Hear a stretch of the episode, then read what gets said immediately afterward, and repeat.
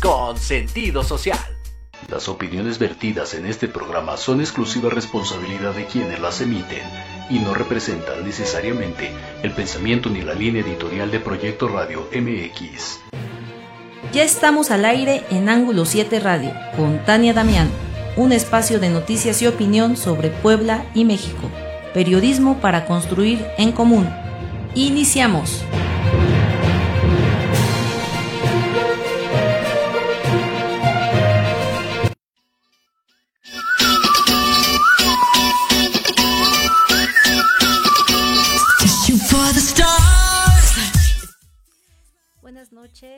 Amigos, amigas.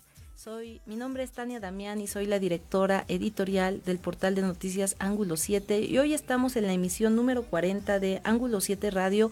Es una em, emisión especial, es una emisión muy importante. Estamos transmitiendo desde la página de Ángulo 7 Noticias y también estamos transmitiendo desde Proyecto Radio MX con sentido social en sus diferentes plataformas y precisamente hoy es un, un, un programa especial como todos los, los programas porque en Ángulo 7 abrimos al debate, abrimos a la reflexión en los, a los diferentes temas, a los diferentes... Eh, asuntos de interés público y qué más que los partidos que son eh, instituciones que deben de estar apegadas al interés público. La vez pasada, eh, la mesa de debate, la mesa que, que, abordamos en un programa anterior fue eh, Morena y ahora precisamente estamos vamos a hablar del PAN en México, el PAN en Puebla, qué está haciendo este partido, cómo lo está haciendo, cuáles son sus retos y precisamente para ello nos acompañan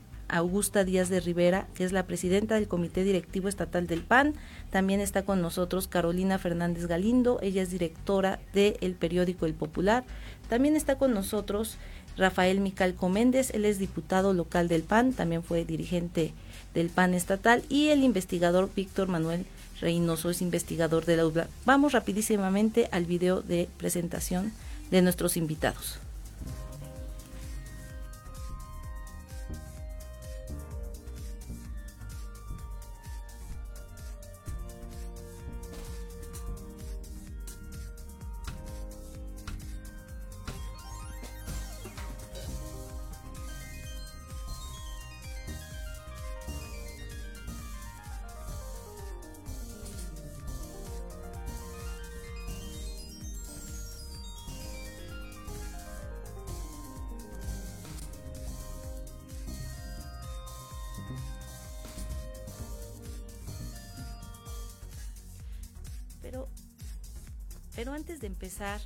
Eh, antes de empezar, eh, vamos a comentar sobre nuestra campaña Libros para Todos en Ángulo 7. Ya saben que regalamos tres libros en cada, en cada emisión y eh, esta, este programa no es la excepción. Tienen que poner, quiero un libro de la campaña Libros para Todos en Ángulo 7. Si pueden poner de qué estamos hablando, alguna opinión de lo que estamos hablando, será mucho mejor. Pedimos que, que lo pongan ahí desde la transmisión, ya sea de Proyecto Radio, nos avisan Proyecto Radio MX o desde la página de Ángulo 7 que compartimos en las redes sociales con anterioridad. Y eh, precisamente también les pedimos que manden al WhatsApp de Ángulo 7, eh, eh, si ya escribieron en YouTube, que lo, lo, nos escriban al WhatsApp.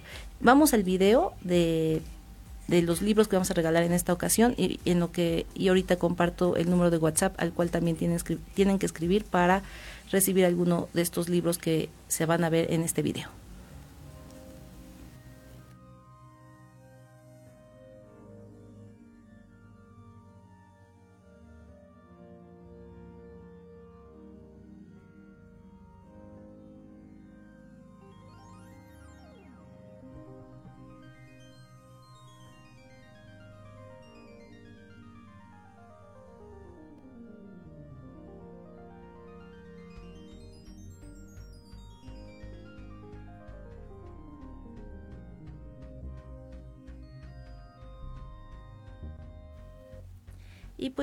Los libros que estamos regalando en esta ocasión, como ya lo vieron en el video, son versos como los de antes, es un conjunto de poemas para todos los gustos.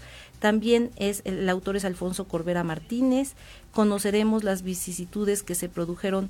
Bueno, otro libro que se que se que se va a regalar es eh, el Hospital de San Pedro, eh, este hospital pues tan famoso que se encuentra en la 4 Norte en pleno centro histórico de la ciudad de Puebla y el tercer libro es Voces del protagonismo popular en el México postrevolucionario. Si quieren uno de estos libros, además de escribir en el YouTube, por favor nos mandan un WhatsApp al teléfono 2228 1376 80.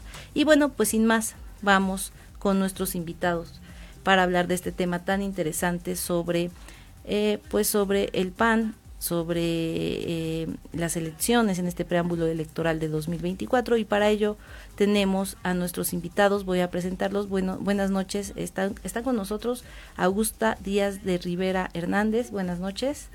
Buenas noches, buenas noches. También está Carolina, todos.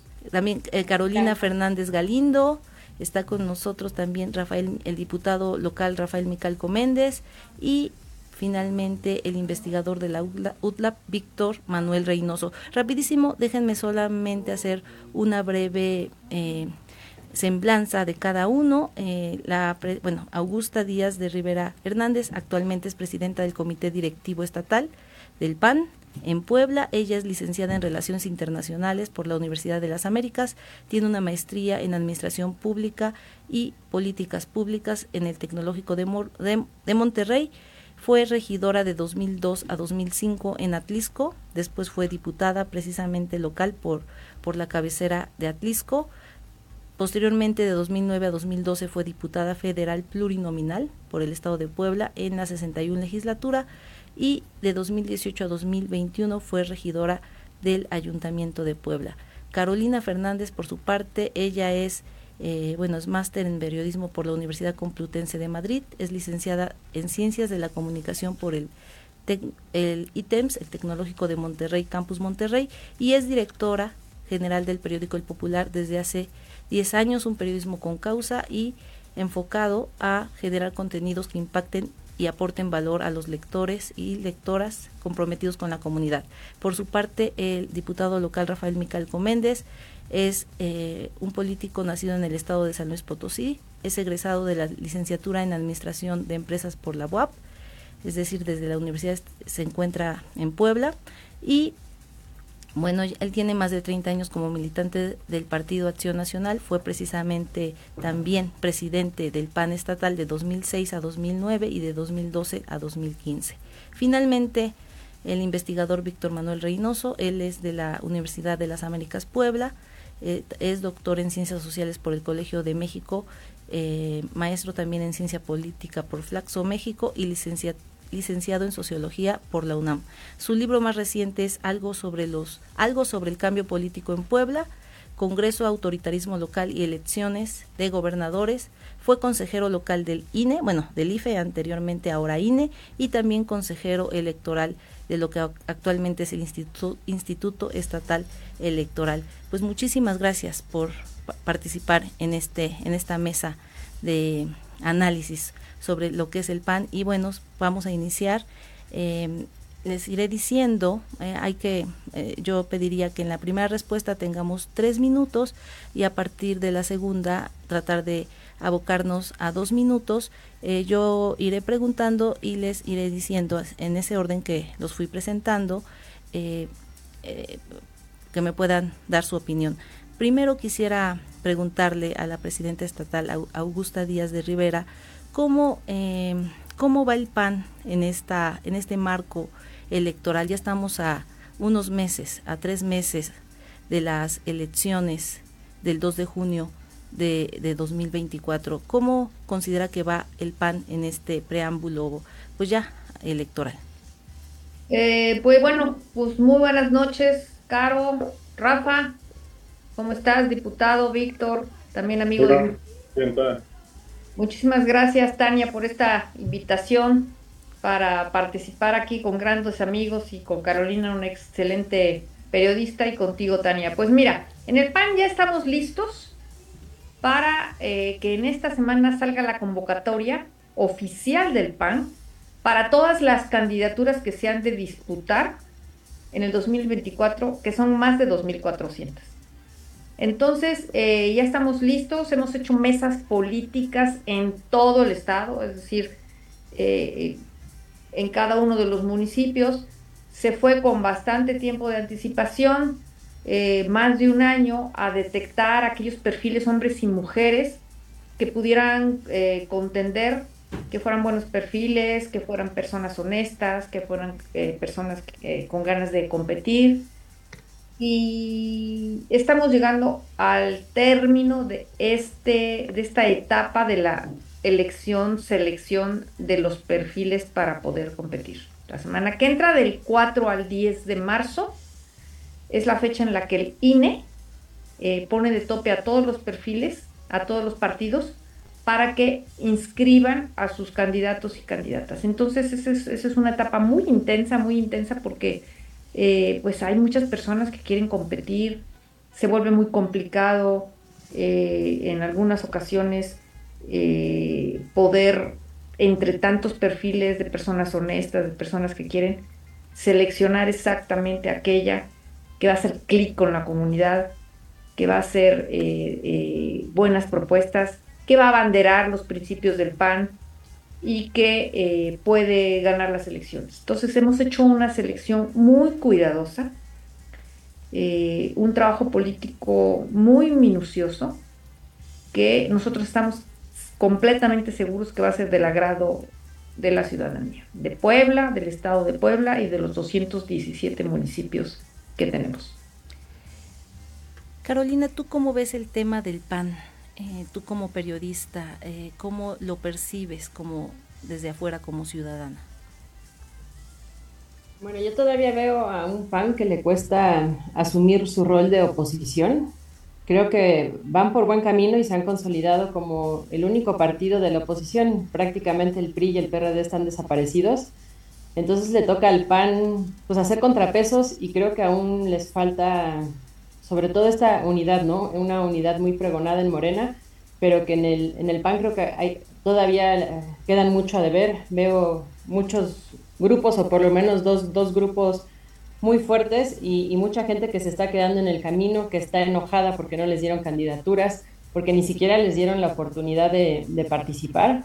Entonces, bueno, ahí difiere un poco con Augusta, sé que están haciendo un buen trabajo, sé que lo están intentando, pero aún, aún les falta como ser más tajantes, más duros. Siento que en algunos municipios van atrasados, que ya debería de haber definiciones de candidaturas y aún siguen negociando, aún están decidiendo. Por ejemplo, San Andrés Cholula, ¿no? Que de repente dijeron que tocaba mujer y de repente subieron a las esposas, ¿no? Lo cual se me hace pues grave porque no estamos no nos estamos fijando en las más competitivas, sino simplemente las que están. Entonces, bueno, creo que por ahí el PAN queda de ver, queda de ver en temas de, de paridad de género queda de ver en temas de unidad. Muchos, siento que hay muchos caídos, ¿no? En el, camino que se han estado quedando y que están tomando esas decisiones de quedarse en el partido o irse con Morena. Incluso muchos han decantado por irse en Morena y el PAN no ha sabido retener esos talentos. Hasta ahí me quedaría, creo que falta más contundencia o ser más contundentes como oposición. Morena lo necesita, el, el, país, el Estado necesita esos contrapesos y el PAN debería empezar a ser como más fuerte y no solo dejar la tarea en estas vocerías, ¿no? Que se están dando con todo y que pareciera que es lo más atractivo de estas elecciones, la guerra entre vocerías. Gracias. Eh, diputado, ¿cuál es tu opinión respecto a cómo va el PAN en este preámbulo electoral? Gracias, Tania. Buenas, buenas noches, Carolina. Un gusto saludarte, Víctor, jefa estatal. Y bueno, eh, toda elección, toda elección es muy compleja, más cuando vamos en alianza. En esta ocasión vamos en alianza cuatro partidos políticos. Uno de ellos entra al final, eso no hay que dejarlo, perderlo de vista, que es PCI, entra al final de la recta en la alianza. Ha sido complejo, yo sé que el eh, poder seleccionar candidatos, el, el, querer eh, tratar de generar unidad es muy complejo. Es eh, cuando, cuando tienes tú muchos talentos en municipios en los distritos, en ocasiones, pues bueno, hay, solo hay un espacio, ¿no? Y es difícil a veces eh, contener pues a todos o tenerlas a todos contentos o contentas. yo creo que la dirigencia estatal está llevando un buen trabajo. me consta que han tratado o han cuidado muchas formas con algunos panistas de los que yo conozco. Eh, sé que es un proceso que es perfectible, faltan algunos detalles, también lo sé, pero bueno, eh, creo que la dirigencia estatal, en coordinación con la nacional, han llevado un proceso interno, entre comillas, todo interno, porque estamos todavía eh, acomodando algunas piezas, entiendo. Ah, una vez que salgan las convocatorias, entonces ya será un proceso interno, y este, pero creo que vamos por buen camino es lo que yo percibo desde, la, desde el Congreso, es la comunicación que he tenido con algunos panistas del interior del Estado. Yo ya fui dos veces dirigente estatal y conozco panistas de todo el Estado de hace muchos años y bueno, habrá alguno que otro malestar, si los hay, pero bueno, son los naturales y creo que son los menores.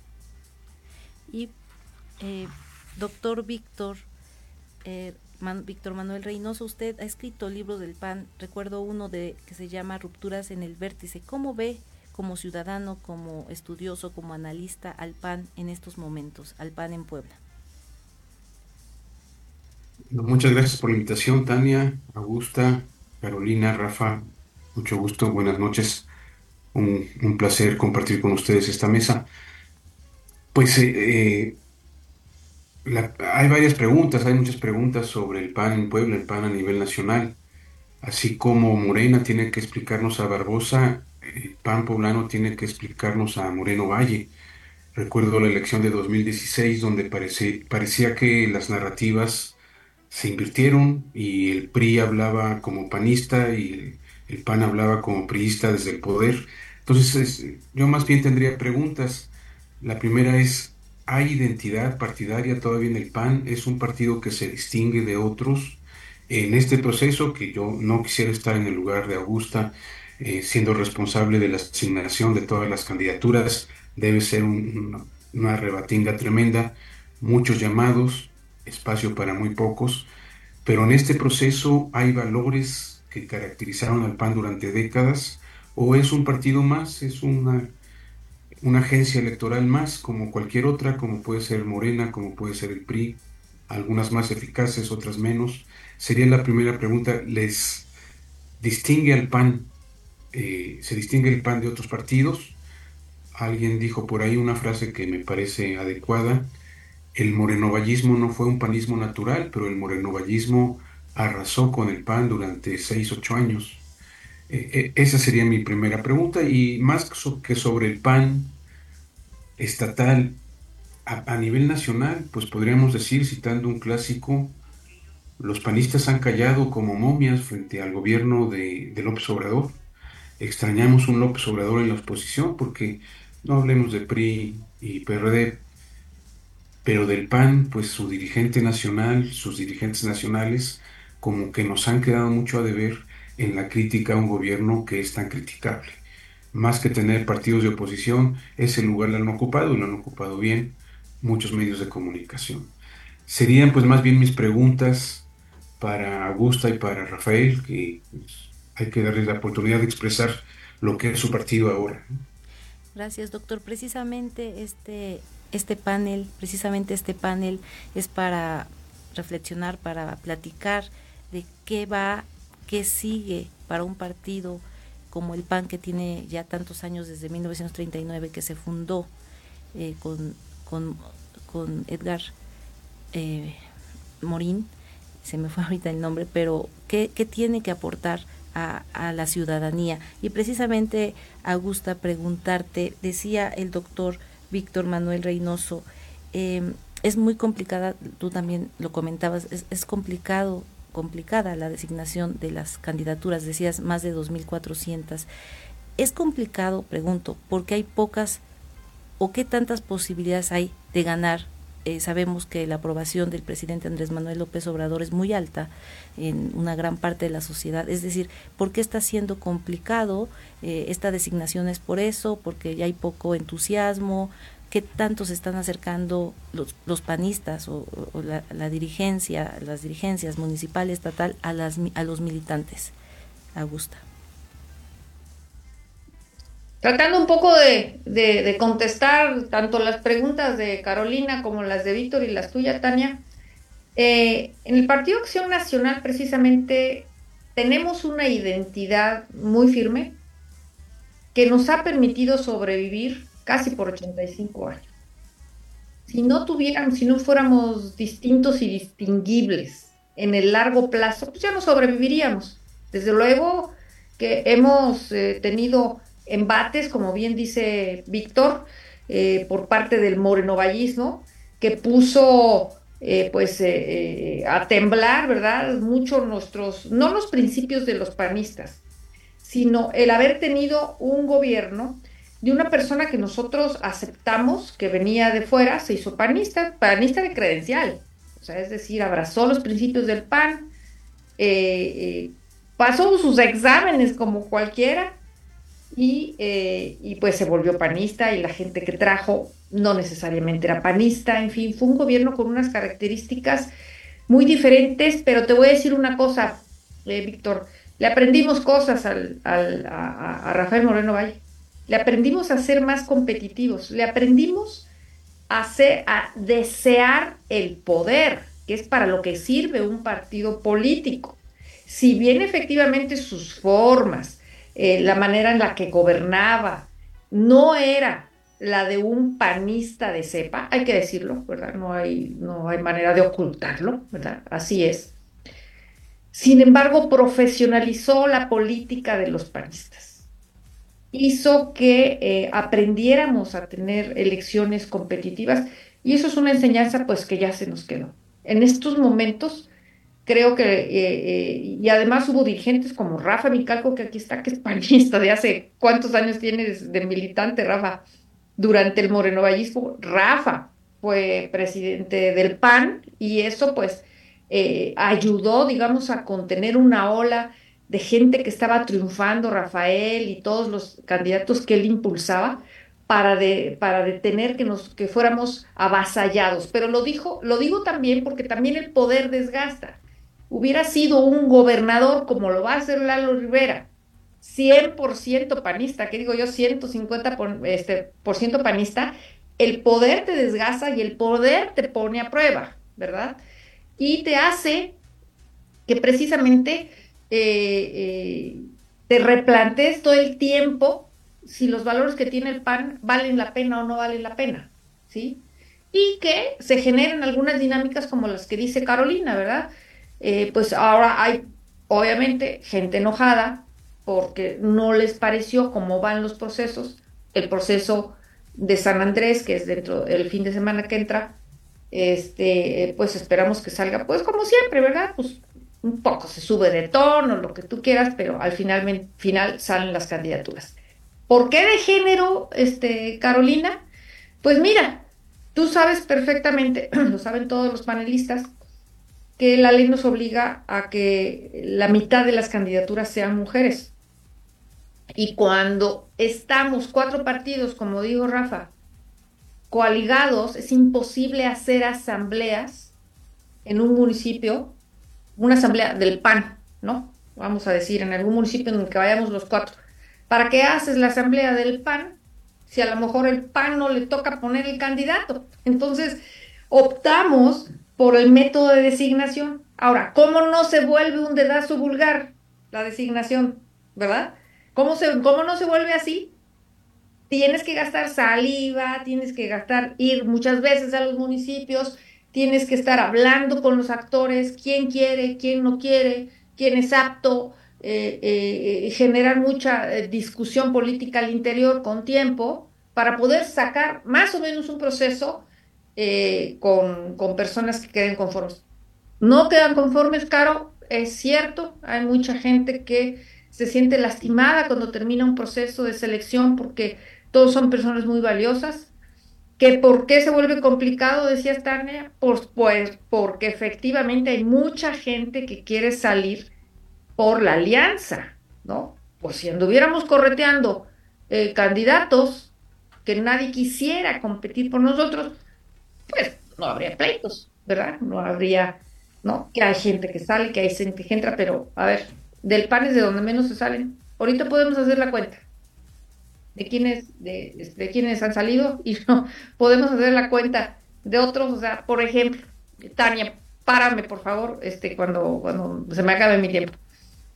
Pero eh, eh, porque si me prestan el micrófono y no me lo quitan, yo no lo suelto, yo no lo suelto. Entonces, este, eh, ningún partido está exento de ese, de ese tipo de cosas, Carlos. Es, la misma coalición de enfrente, pues está sufriendo, ¿no? no en balde, ¿sí? está tratando de quitarnos a nosotros, ¿sí? al PAN, al PRI, perfiles valiosos si de veras fueran 20 puntos arriba, ¿para qué se preocupan en quitarnos nada, no?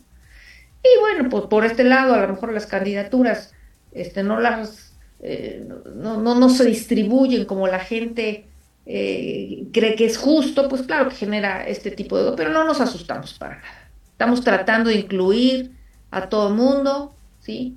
Vamos a tener un gobierno del Estado fuerte, con, eh, muchos espacios para gente talentosa, eh, todos aquellos y aquellas que pues no logren su cometido de llegar a las candidaturas por diversas razones. Aquí te puedo enumerar muchísimas razones, ¿verdad?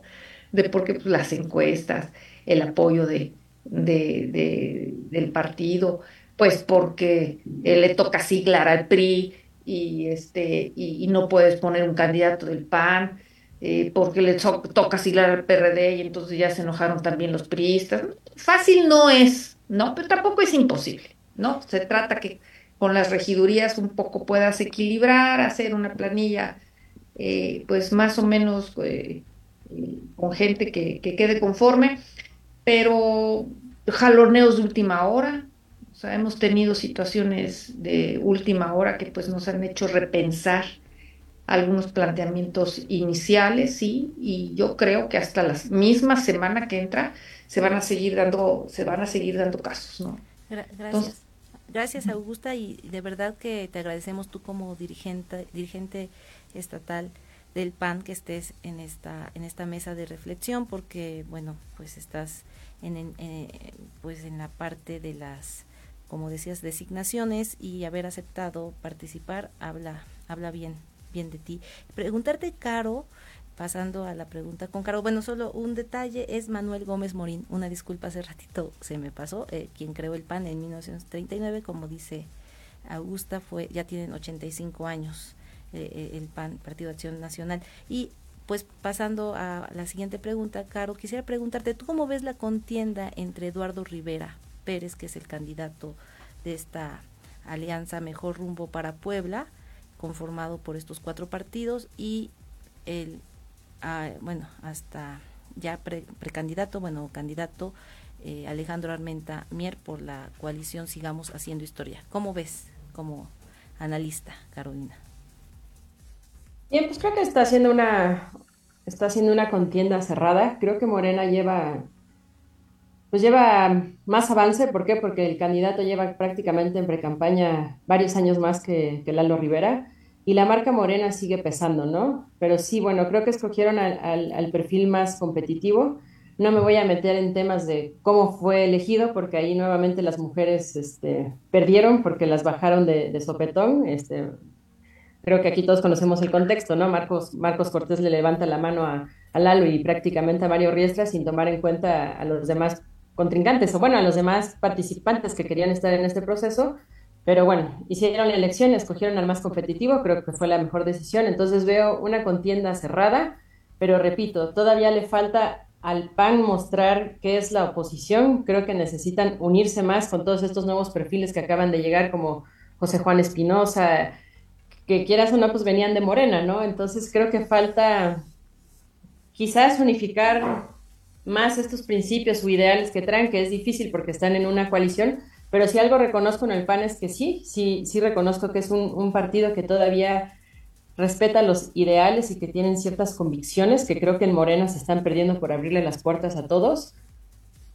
Sin embargo, hay que también este, reconocer que muchos no se van del PAN porque no tienen a dónde irse. O sea, yo, yo he hablado con panistas que dicen, yo ni loca me voy a Morena. Entonces, al no tener otra oportunidad, porque el PRI prácticamente está desaparecido igual que el PRD, pues me quedo en el PAN, ¿no? Porque no hay otro partido a donde me pueda ir. Y se quedan ahí no por convicción, no porque estén satisfechos, sino porque simplemente no tienen a dónde, a dónde más irse.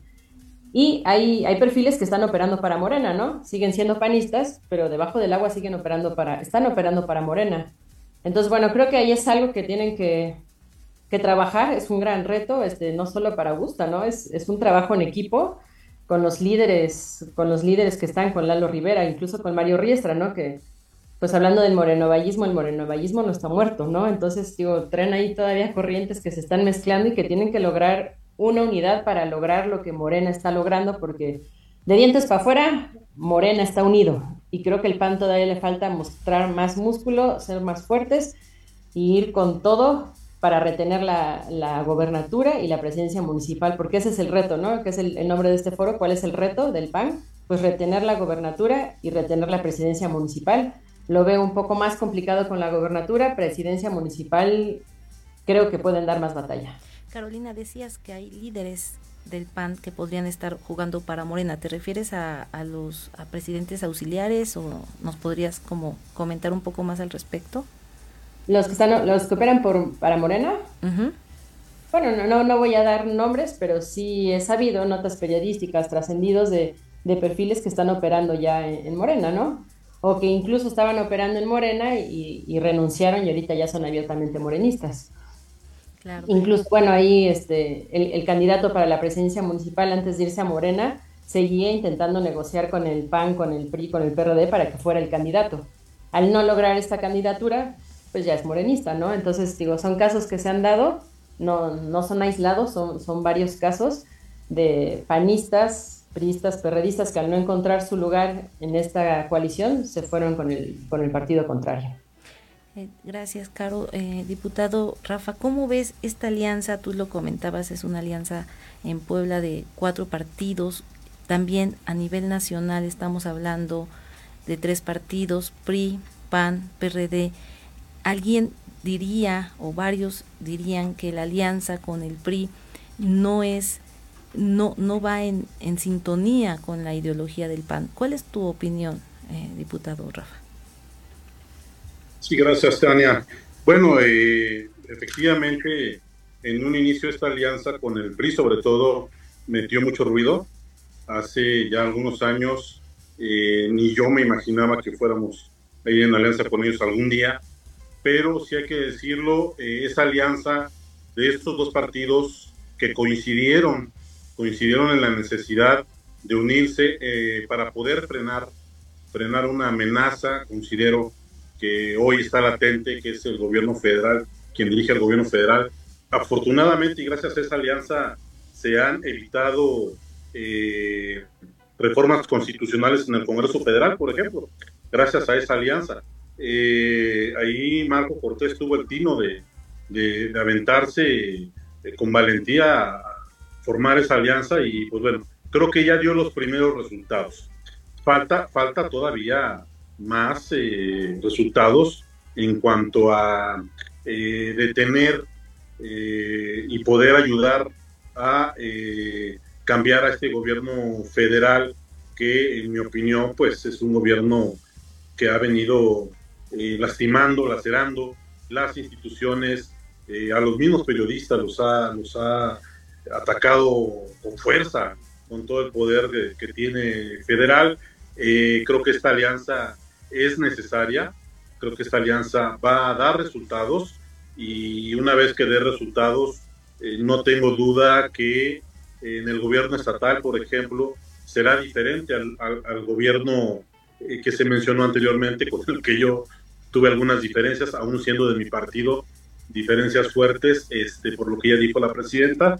Eh, creo que logrando los objetivos eh, vamos a tener un, un, futuro con más claridad, vamos a, a tener eh, un, una, una, una, una, circunstancia más positiva hacia adelante.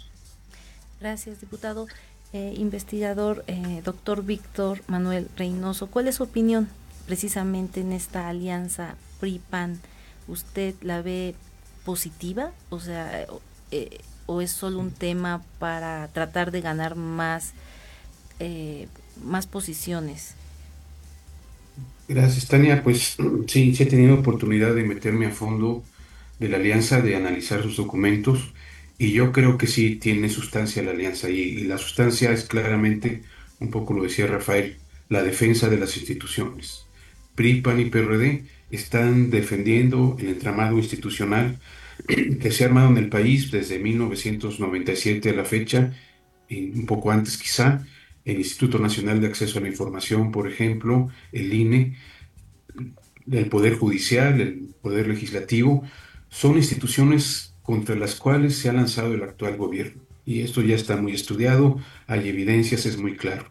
Y creo que la alianza de los tres partidos, PRI, PAN y PRD, se sustenta en la defensa de, las instituciones que han construido ellos con apoyo de los ciudadanos, con el consenso de muchos ciudadanos, y, me parece que tiene un, sustento muy serio y muy valioso. Sí le veo sentido, sin duda. Ciertamente, escuchaba hace poco la expresión a cuántos partidos ha llegado la selección mexicana en los mundiales de fútbol, no sé si cuatro o cinco, la verdad no sigo el fútbol, y le aplicaban a políticos nuestros. Fulanita o fulanito ya llegó a los seis partidos, ya superó a la selección nacional en los mundiales. Creo que es una preocupación esto del transfugismo y me gustaría hacer rápidamente un comentario sobre Gómez Morín, que es poco conocido. Creo que Manuel Gómez Morín es una figura importante no solo para el Partido Acción Nacional, sino para todos los mexicanos. Alguna vez tuve la oportunidad de ir al archivo de Gómez Morín, que está en el ITAM, y me interesaba en particular la correspondencia de Gómez Morín con un español, con Fernando de los Ríos eran muy amigos. Fernando de los Ríos fue quien invita a Gómez Morín a España en los años, en un viaje que hace en los años 20. La peculiaridad es que Manuel eh, Fernando de los Ríos fue uno de los fundadores del Partido Socialista Obrero Español. Fue ministro por lo menos dos veces en la República Española. Y en la carta que vi dirigida, en las que más me llamó la atención, Manuel Gómez Morín le escribe a este socialista español y le dice, estuve en Nueva York, me pude reunir con amigos comunes, entre otros con Federico García Lorca. Esta red de relaciones de Gómez Morín nos dice mucho sobre la riqueza de este personaje. Pero bueno, dejaría ahí mi comentario, no sé. ¿A qué, se refiere con la riqueza? ¿A que mantenía comunicación con eh, gente que no era eh, de su misma ideología? Sí, o con el estereotipo de su ideología. Podía ser amigo de un socialista español, podía ser amigo de un, poeta que consideraríamos de izquierda, que además era homosexual. Podía tener vínculos con él, hablar con él, seguramente lo leía, sabía quién era García Lorca. Creo que esta apertura de mente, esta apertura de vínculos, diluye muchos estereotipos que tenemos sobre el fundador del PAN fue colaborador de Plutarco Elias Calles y nunca lo negó. Ah, creó instituciones valiosísimas en su apoyo a Plutarco Elias Calles, como el Banco de México, ni más ni menos. Entonces creo que ahí hay un, personaje, hay una tradición que hay que recuperar. Los panistas pues, deben hacerlo, creo yo. No sé si los panistas sepan quién fue Gómez Morín. No sé si todos, supongo que Rafael y Augusta sí. Pero no solo es un valor de los panistas, creo que es un valor nacional por lo que acabo de comentar. Gracias. voy a dejar dos preguntas y pero vamos a irnos a comercial. Pero se me hace importante dejarlas en, en la mesa. La primera, precisamente, eh, el PAN poblano se acostumbraba a las familias custodias. ¿Sigue habiendo ese peso de las familias custodias en el PAN poblano? Eh, no sé si sea el mismo caso en el PAN nacional, ahorita ya mencionaba el doctor Víctor Manuel Reynoso, eh, hablaba del fundador del PAN. Y la otra es, eh, ¿qué opinan? Porque desde 2010 van procesos, o sea, el proceso del PAN ha sido por designación y ya no, ya no ha sido por esas asambleas donde había como esa tradición en donde tenías que pues pertenecer al PAN con varios años para poder ser candidato. Estas dos preguntas las dejo en la mesa, pero vamos a un comercial y regresamos. Te esperamos todos los martes de 8 a 9 de la noche en este programa, Misticismo Judío y Kabbalah, donde aprenderás a desarrollar todo tu potencial. En Proyecto Radio MX con sentido social. Ya llegó la 4. ¿Qué? Oye, tranquilo, viejo. La cuarta temporada de Ley de Atracción MX. Una charla entre amigos e invitados especiales. Todos los martes a las 9 de la noche por Proyecto Radio MX, con sentido social. Me encanta.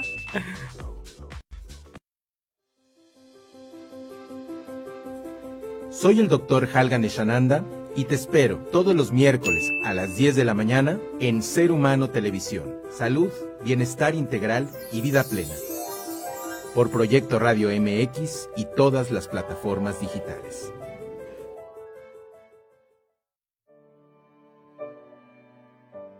¿Estás buscando una señal?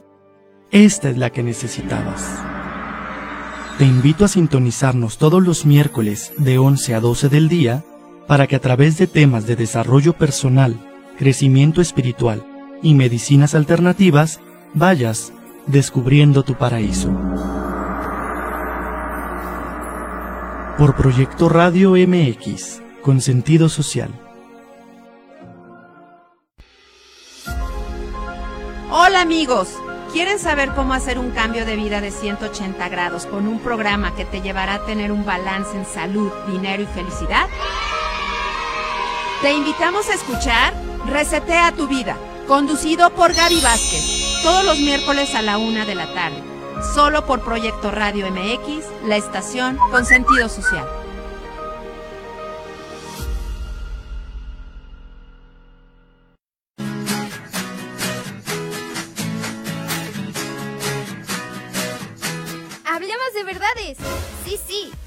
Con Edith. Confesiones, consejos, risa, diversión y entretenimiento te esperan en tu programa Las Netas con Edith.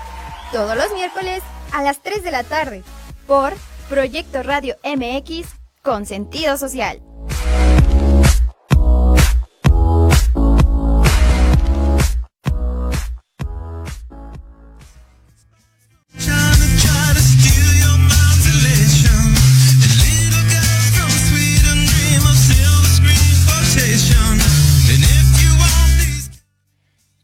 Aquí, regresamos aquí a la cabina de Proyecto Radio MX con sentido social y estamos en la mesa sobre la perspectiva del PAN. Vamos a cambiar el orden. Quisiera preguntarle a Carolina qué opina de estas dos preguntas que hice. ¿Cómo eh, crees que el PAN, los panistas, los militantes, siguen teniendo esa identidad o se ha ido perdiendo eh, porque bueno ya desde 2010 precisamente con el exgobernador Rafael Moreno Valle eh, pues ya no se hacen estas asambleas de militantes activos donde ellos votaban por los candidatos. ¿Cuál es tu opinión? Este, bueno, sí creo que ya lo mencioné hace rato, sí, sí, creo que siguen manteniendo una identidad, una identidad que están en riesgo de perderla por esto, ¿no? Por las diversas corrientes que existen. Sin embargo, pues bueno, el, el, PAN siempre se ha identificado por ser un, partido muy, muy cerrado, ¿no? Y hasta la fecha creo que se mantiene así, pero que también es su fortaleza, ¿no? Porque si fuera un partido de puertas abiertas como Morena, pues las cosas estarían peor que como están ahora. Pero bueno, sí, sí, sí reconozco que es un partido de ideales firmes, un, partido con convicciones y que está en, en riesgo, ¿no? Por falta de, de liderazgos claros, yo creo, como hablábamos de Gómez Morín. Yo he tenido la oportunidad de, entrevistar a varios panistas en el periódico y, este, y se les pregunta, ¿no? ¿Quién es tu líder moral? Y no saben qué contestar, los panistas no saben hacia dónde voltear. Este, unos dicen mi papá, este, dicen personajes cercanos. Hay quien ha dicho Gómez Morín, ¿no? Y en Morena tú preguntas, ¿quién es tu líder? Inmediatamente todo el mundo dice López Obrador. Entonces creo que es el, riesgo que, hay en Morena, que no hay como un liderazgo claro y visible. El, digamos que el más cercano podría ser Marcos Cortés y realmente creo que pocos son los que tienen, dentro del partido son pocos los que tienen una buena opinión de Marcos Cortés, ¿no? Este, hemos visto cómo ha actuado en esas elecciones, creo que no ha sido su mejor papel de ninguno de los líderes políticos, pero bueno, en especial Marcos creo que ha, ha quedado muy mal con la militancia y con los cuadros pues visibles que hay en el partido. Entonces, pues bueno, creo que eso es, eso es lo que faltaría, un liderazgo firme. Te digo, no responden, unos son del equipo de Lalo, otros son el equipo de, de Mario, unos están con Augusta, o sea, sí siento como muchísimas divisiones y ahí estaría el riesgo de perder esta, esta identidad, que te digo, repito, tampoco tienen hacia dónde moverse, ¿no? Es, es, es la antítesis de Morena y difícilmente va a desaparecer. Este, yo veo más como que va a haber un bipartidismo, ¿no? PAN y Morena, pero necesitan consolidarse, repito, ser una oposición más fuerte, como que dejar de, de titubear y lanzarse con todo este, en contra de Morena. Gracias, Caro. Diputado Rafa, ¿cuál es su opinión respecto a estas dos preguntas que hacía? Y añado, si, eh, ¿qué tipo de oposición está haciendo el PAN? Y más bien, eh, ¿cuál, ¿qué sigue después del 2 de junio para el PAN? Bueno, creo que identidad indiscutiblemente sí seguimos teniendo, eh, aún cuando tenemos ya casi 15 años haciendo coaliciones, aún cuando por temas electorales no hemos ya hecho asambleas al 100%, se siguen haciendo, pero ya no al 100%, aún con ello. Creo que eh, los liderazgos del PAN, eh, aquí estamos eh, de años y tratamos de darle pues, el sentido, el, sentido ideológico que tiene el partido a nuestro actuar. Este, creo que, como bien dice Caro, existen varias varias, también se ven varios, eh, pudiera llamarlo, yo llamaría equipos eh, o varios líderes que traen eh, pues eh, seguidores eh, y se ve interesante, sí se ve interesante, pues que se perciba, aunque yo sé que ya están trabajando de manera coordinada en algunos temas, será importante que se perciba así, hacia afuera, porque eso ayudaría a que el militante de a pie, el que no está en esas mesas, el que no está en esas negociaciones, el que no está en eh, posibilidades de enterarse de lo que se hace dentro del partido, pues perciba ese, esa, esa unidad. Eh, creo que eh, esta elección va a ser muy, muy, muy compleja, mucho más que, que otras, que cualquier otra. Eh, está en juego pues, el país, vaya, eh, lo que tenemos enfrente es una amenaza enorme una amenaza de la que yo creo que si no lo lográramos eh, difícilmente vamos a, a, salir, difícilmente nos vamos a componer como país. Si llevamos cinco años eh, ya sufriendo no solo el tema del, del, del, del el estar eh, perdiendo la autonomía en las instituciones, las serán instituciones, sino más allá, el tema del crimen organizado. Eh, eso preocupa mucho, que ya eh, pues eh, vemos eh, noticias alarmantes todos los días y quizás hemos ya perdido incluso la capacidad de asombro y parece eh, que ya se normaliza esa situación y, creo que pues eso es muy grave. Por ello, eh, en la medida en que el PAN logremos transmitir esa unidad que ya se está trabajando, que ya se está haciendo al interior, en esa misma medida tenemos más oportunidad de llegar, eh, de lograr el objetivo. Gracias, diputado. Eh, Augusta, voy a agregar la pregunta que nos hace, eh, que nos hacen Toño Robledo y Mariana Urrieta, además de lo que dejé en la mesa eh, sobre pues esta, esta identidad eh, panista, preguntan eh, cómo se concilian las diferencias ideológicas e históricas entre los partidos de la coalición Fuerza y Corazón por México y eh, también cuál es la principal propuesta como coalición. Y quisiera saber también cuándo saldrían, por ejemplo, ya el resto de las candidaturas, si nos pudiese comentar, Presidenta Augusta. Mira, sí, efectivamente, eh, creo que están conectadas las preguntas, la pregunta de Toño, y no me acuerdo de la otra persona. Mariana. Me la hace que Mariana, ¿cómo se concilian las diferencias? Bueno, mira, más bien se buscan las coincidencias, no, no, es, que, no es, que, se coinciden las diferencias. Eh, ahora que estamos coaligados, nos damos cuenta de que tenemos cosas en común, como por, ejemplo la defensa de las instituciones que ya, mencionó, que ya mencionó Víctor. El PRI es un partido que pues nació en el poder, no tiene una experiencia eh, democrática como la tenemos los, los panistas, digamos, nació en el poder, entonces no sabe ser oposición. Voy a parafrasear a Beatriz Paredes, ¿eh? que dijo que como nacieron en el poder, eso ya lo sabemos, eh, van a donde el poder está, porque pues no pueden vivir sin el poder. Si el poder ahora está en Morena, pues ahora me voy para allá, ¿no? Entonces, y los panistas, a lo que los panistas nos gusta es ser oposición, contrario a lo que dice Víctor, que dónde está la oposición.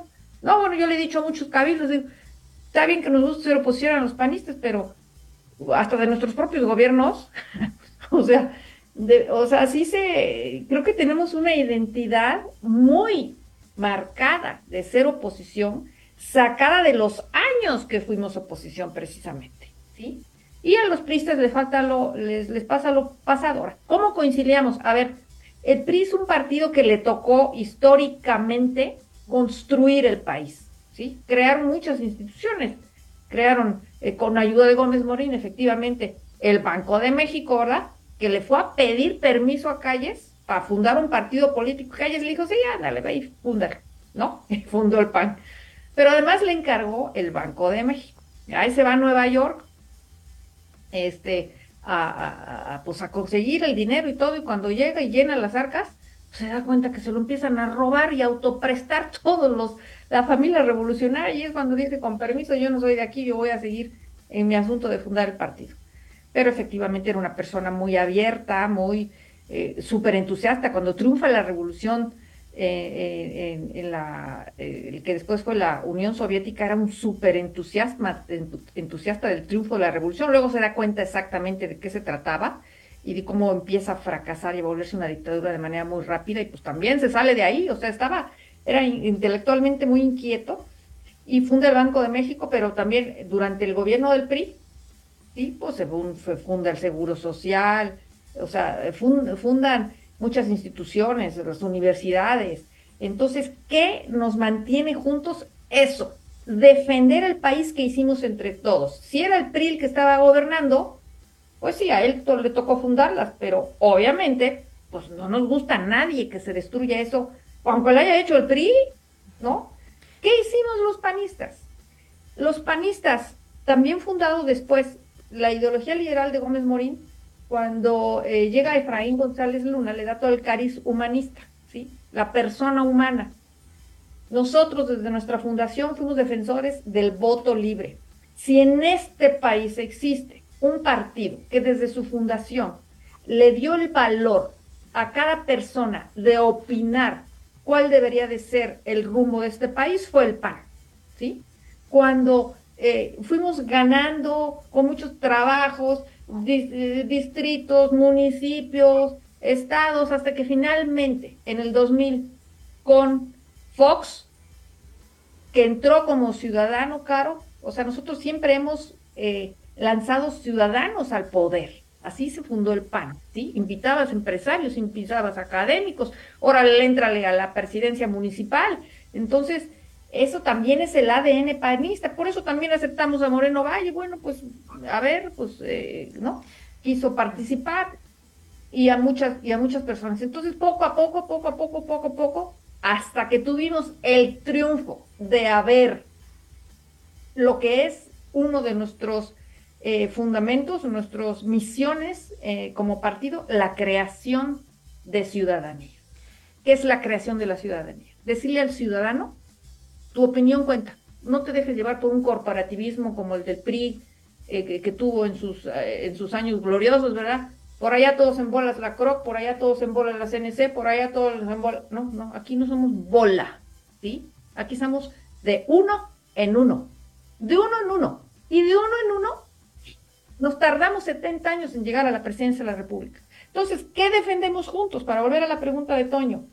Defendemos juntos lo que ambos partidos construimos. Todas las instituciones que construimos PAN y PRI a lo largo de la historia, ¿sí? Y la defensa del voto. El voto que hizo que perdiera el PRI, el voto que hizo que ganara el PAN, el voto que hizo que perdiera otra vez el PRI, el voto con el que ganó López Obrador, ¿sí? Entonces, pues cuando llega un partido que quiere poner todo eso en riesgo, como dijo Víctor, que ya lo está, o sea, lo ha intentado y gracias a la convicción de una oposición que a lo mejor no se oye estridente, ¿no? Como Víctor quisiera que, ¿no? O sea, no se oye tan estridente porque López Obrador, vaya que era estridente todos los años que estuvo este, intentando la presidencia de la República. ¿No? Entonces, este, bueno, está bien, está bien, ya me callo. Augusta, solo para cerrar, quisiera un minuto con el doctor Víctor Manuel Reynoso. ¿Qué sigue para el PAN después del 2 de junio?